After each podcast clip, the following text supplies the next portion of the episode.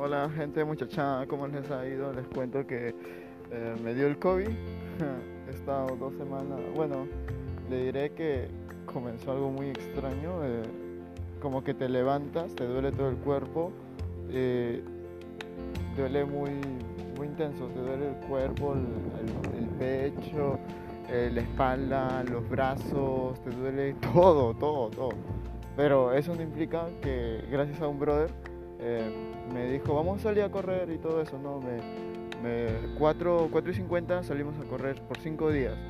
Bueno, y todavía tenemos que seguir siendo, ¿no? Como estamos en esto de lo que es este, la calistenia, este, la vida YOLO, o como le dicen, este, eh, este, ¿cómo se llama? Fitness, ¿no? Y he estado metido en eso, eh, constantemente haciendo full, full ejercicio.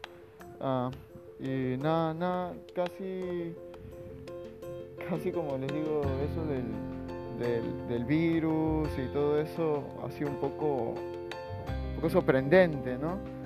Eh, porque de verdad no, no, yo dije, ah, soy este, asintomático y bla, bla, bla, ¿no? Los asintomáticos no nos pasa nada y, y cosas así.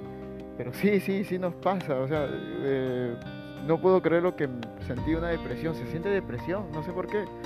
Pero eso no implica que tienes que seguir seguir dándole con fuerza, todo esto es mental y sinceramente comencé, ahorita ya no estoy tan, tan dolorido, o sea, todas las mañanas me duele el cuerpo, pero no importa, tienes que seguir, esto es como, tienes que tomarlo como si fuera una, una enfermedad normal, común, seguir comiendo, no dejes comer porque a veces te quita el hambre, de verdad, esta enfermedad de mierda, te quita el hambre, te quita todo, todas las ansias de seguir, ¿no? Es como que depresivamente una, una, una una, enfermedad muy depresiva.